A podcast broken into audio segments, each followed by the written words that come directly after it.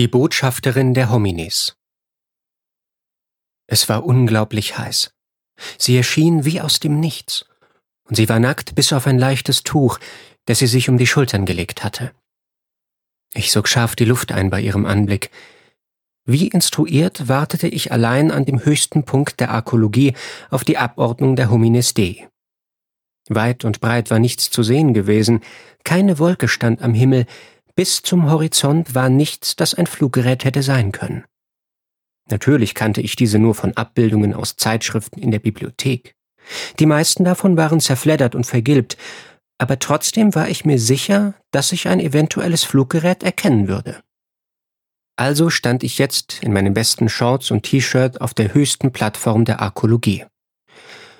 Für den Aufstieg hatte ich den halben Tag gebraucht, um die Abordnung in Empfang zu nehmen. Maximal konnte ich geblinzelt haben, und in diesem Moment muss sie aufgetaucht sein. Wie konnte mir eine solche Unaufmerksamkeit passieren? Sie kam auf mich zu, lächelte. Haben Sie noch nie eine Frau gesehen? fragte sie. Ich schluckte und starrte sie an. Ich hatte schon Frauen gesehen, aber nie nackt und noch nie eine so schöne Frau. Aber das konnte ich ja alles nicht sagen, also schüttelte ich erst den Kopf und nickte dann doch. Sie lachte, und ich musste rot geworden sein. Noch einmal schluckte ich und sagte Der Rat besteht auf die volle Verschleierung von Frauen und Mädchen. Damit zitierte ich das heilige Buch des Standardglaubens der Arkologie, in dem alle heiligen Bücher der Vergangenheit zusammengeführt worden waren. Damit war jetzt niemand so richtig glücklich, es beendete nicht mal die Glaubensstreitigkeiten, da sich sofort Interpretationsschulen der neuen Bibel bildeten und die Gläubigen, wenn sie denn glaubten, den jeweiligen Schulen folgten. Ich glaubte nicht, trotzdem musste ich zu den Kenntnissen nehmen, dass sich insbesondere die Stellen des Textes, die sich mit Verboten beschäftigten, bei den Interpretationsschulen übergreifender Beliebtheit erfreuten. Ich muss darauf bestehen. Wieder erklang ihr Lachen, so hell wie eine Glocke. Mein Kleiner, antwortete sie gönnerhaft, ich bin nicht deine Frau oder die Frau von irgendjemandem. Ich bin die Botschafterin der Homines Dei und ich kann auf mich selbst aufpassen. Ich spürte die kalte Klinge an meinem Hals, bevor ich sie sah. In beiden Händen trug sie je einen kunstvoll verzierten Dolch aus einem goldenen und glänzenden Metall.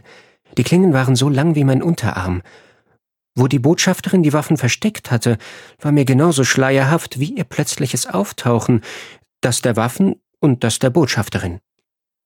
Das habe ich nun verstanden, aber warum mein Kleiner? erwiderte ich in einer Selbstverständlichkeit, die ich nicht verspürte, ich war zu überrumpelt, um erschrocken zu sein. Die Klingen verschwanden, und die Botschafterin, ihr Gesicht nur Zentimeter von meinem, fragte wie soll ich dich sonst nennen? Es schwang etwas offen Feindseliges, etwas Drohendes in ihrer Stimme mit. Sekundenlang schaute ich ihr nur in die Augen. Wir waren ungefähr gleich groß und alt. Ich vermutete, ihre Nacktheit sei eine gezielte Provokation. Sie erwartet wohl, dass ich mich auf sie warf, und dann würde sie mich töten. Ich trat einen Schritt zurück, dann noch einen und einen dritten, und musterte die nackte Botschafterin. Meine Arme ließ ich schlaff herunterhängen, die Hände offen. Mein Name ist Hero. Wie soll ich euch ansprechen? Du, Botschafterin passt schon, erklärte sie. Kommentarlos nahm sie das Tuch von ihren Schultern, schüttelte es einmal aus, was seine Größe auf magische Weise vervielfachte, und dann schlang sie es sich mehrmals um den Körper und band es vorne mit einer Brosche zusammen, die in ihrer Verzierung an die Dolche erinnerte. Es war keine wirkliche Verschleierung, aber viel besser als ihre vorherige Nacktheit, und ich atmete durch. Danke, Botschafterin, sagte ich. Sie machte eine wegwerfende Geste. Erzähl mir etwas über diesen Ort und die Situation, während du mich zum Terminal bringst. Gerne, antwortete ich und ging langsam zum Einstieg ins Treppenhaus. Sie folgte mir in einigem Abstand. Die Arkologie Hamburg hat 80 Stockwerke, die in je 18 Sektoren unterteilt sind. Die obersten sechs Stockwerke beinhalten die Technik für die Solar-, Agrar- und Umweltsektoren der Arkologie. Das Recycling befindet sich in Ebene Null. Dann seid ihr autonom? warf sie ein. Es war eine rhetorische Frage. Ich beantwortete sie trotzdem. Hm, annähernd. Die Arkologie ist für 1,44 Millionen Menschen ausgelegt. Dementsprechend sind wir mit genau 1.474.560 überbelegt. Das heißt, wir brauchen zusätzliche Ressourcen, die der Arkologie reichen nicht. Das Boot ist also voll, kommentierte die Botschafterin. Wir gingen eine weitere Treppenflucht herunter, um uns herum die Technik der Arkologie, das große Rohrsystem, überall Dampf und Kabel und Öl. Alles schwarz und dreckig. Leider gab es keinen anderen Weg nach unten. Wir mussten noch einige Stockwerke hinter uns bringen, bevor wir einen Fuß in den ersten Aufzug setzen könnten. Wie hoch ist die Geburtenrate? fragte sie als nächstes. Etwas Unbekanntes stimmte mit ihr nicht. Es waren nicht die Fragen, die sie stellte, es waren die Geräusche, die sie machte. Für mich klang es, als würde mir eine viel schwerere Person folgen. Ich ging vor ihr die Treppe herunter und drehte mich jetzt zu ihr um. Sie trug wunderschöne goldene Sandalen, deren goldene Bänder sich wie Ranken ihre Füße hinaufschlangen und bei den Waden endeten. Das Merkwürdige war nur, dass ich hätte schwören können, sie sei vorhin barfuß gewesen. Sicher, ich habe nicht viel Zeit darauf verschwendet, ihre Füße zu betrachten. Trotzdem war ich mir sicher, hier stimmte etwas nicht. Erst das Tuch, dann die Dolche und jetzt das. Die Botschafterin war nicht, was sie zu sein schien. Die Geburten sind nicht das Problem. Es sind die. Es sind die Asylsuchenden, sagte ich und ging weiter. Hero, sagte sie. Es mag dir voll hier vorkommen, aber es sind fast keine Menschen mehr übrig. Das wollte ich nicht hören, also versuchte ich das Gespräch in eine andere Richtung zu lenken. Darf ich auch mal etwas fragen? Natürlich. Wo wart ihr die ganze Zeit, in der ihr wart während des Falls? Warum habt ihr nicht geholfen? Ich hörte kein weiteres Geräusch mehr von ihren Sandalen, nur meine eigenen Schritte. Natürlich könnte sie synchron mit mir auftreten, so dass das Geräusch meiner Sandalen das der ihren schluckte, aber da waren andere Geräusche, die nicht hätten da sein dürfen. Im Gegensatz zu den meisten war ich schon eine Weile hier oben zur Arbeit eingeteilt und kannte daher die Geräusche des sich ausdehnenden und zusammenziehenden Stahls, das Gluckern und Pfeifen der Röhren, das Klopfen der Maschinen und alles andere. Doch hinter mir kamen mit der Botschafterin Geräusche herunter, die ich nicht kannte und die auch hier nicht hierher gehörten als würde etwas Gigantisches auf tausend Beinen hinter mir die Treppe herunterschleichen, doch da war nichts. Ich hatte gesehen, dass da nichts war, genauso wie ich kein Fluggerät gesehen hatte. Sie antwortete, wir waren auf dem Mars. Das Projekt wurde noch vor dem Fall in Angriff genommen. Wir hatten genug damit zu tun, zu überleben, und jetzt sind wir ja da, um euch zu helfen. Ich sehe aber nicht, dass ihr unsere Hilfe wirklich wollt. Wenn du mich fragst, ich verstehe nicht, warum wir euch überhaupt helfen, da ihr nicht mal euresgleichen helft. Sie sprach von den Flüchtlingen. Wo kommen die Asylsuchenden her? fragte sie weiter. Sie kommen aus aufgegebenen Dörfern aus dem Landesinneren. Mehr gibt es dort nicht mehr, antwortete ich. Sie wurde mir mehr und mehr unheimlich. Vielleicht war sie gar nicht da. Vielleicht war sie nur ein Hologramm oder etwas ähnliches. Aber das konnte nicht sein. Oder doch? Waren die Homines D uns so weit überlegen? fragte ich mich. Wir erreichten den Fuß der letzten Treppe. Ich öffnete die Schleuse in die obersten Wohnsektoren. Die Botschafterin ließ sich nichts anmerken, aber für mich war es, als würde man aus der tiefsten Nacht direkt in die Sonne treten. Es gab überall Unmengen von Gold. Es war echtes Gold, wenn auch nur eine hauchdünne Schicht. Obwohl ich das wusste, war es doch immer wieder atemberaubend. Die Botschafterin schenkte all dem Prunk keine Beachtung, als könnte sie ihn nicht sehen. Es ist nicht mehr weit, erklärte ich. Sie sagte nichts. Ich drehte mich nicht um. Die Geräusche waren verschwunden.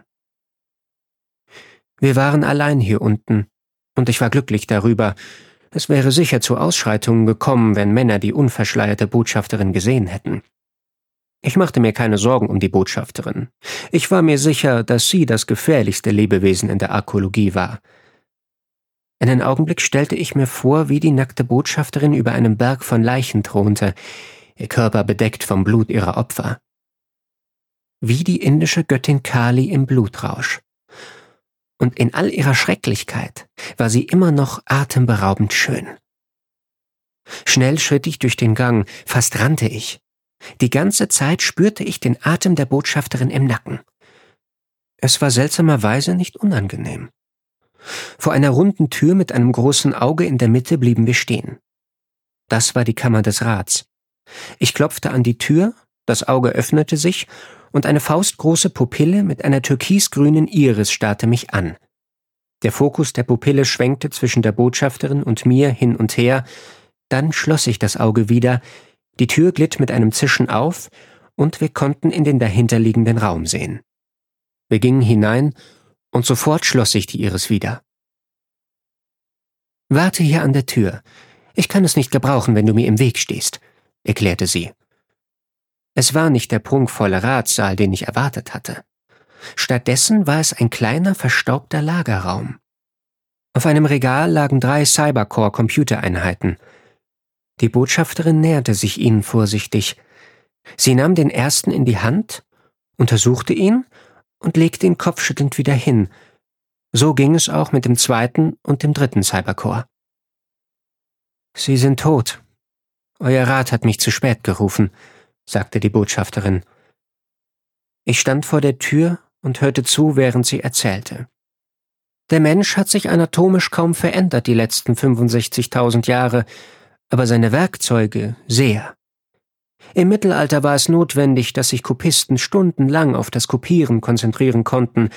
Im Informationszeitalter war es von Vorteil, schnell zwischen kurzen Aufgaben hin und her springen zu können. Vor dem Internet war es wichtig, sich Informationen merken zu können. Mit dem Internet war es wichtig, Informationen schnell bewerten zu können. Informationen wurden ausgelagert in einen kollektiven, immer erreichbaren Datenspeicher. So dachte man zumindest, bis zum Fall, erzählte die Botschafterin. Der Vernichtung aller digitalen Daten durch einen Virus, kommentierte ich. Sie deutete auf die Cybercores, die wurden nach dem Fall gebaut. Sie waren schon alt, alle drei. Auch wenn ich früher gekommen wäre, hätte ich wahrscheinlich nichts tun können, erklärte sie. Sie sah sich im Raum um und ging zu einer Konsole, die beschriftet war mit Simulacron 47. Auch hier dauerte die Untersuchung nicht lange. Das ist es auch nicht. Die Simulation ist offline seit Jahren. Weiter ging sie von Gegenstand zu Gegenstand. Nach einer Weile blieb sie stehen, um mich lange und durchdringend anzusehen. Was ich mich frage ist, sagte die Botschafterin, bist du Teil der Falle oder nicht? Falle? rief ich. Scheinbar bist du nicht ein Teil davon, antwortete sie. Jetzt muss ich dich mitschleppen. Wärst du ein Teil davon, hätte ich dich auf der Stelle erledigen können. Sie seufzte. Ich verstehe das nicht, sagte ich.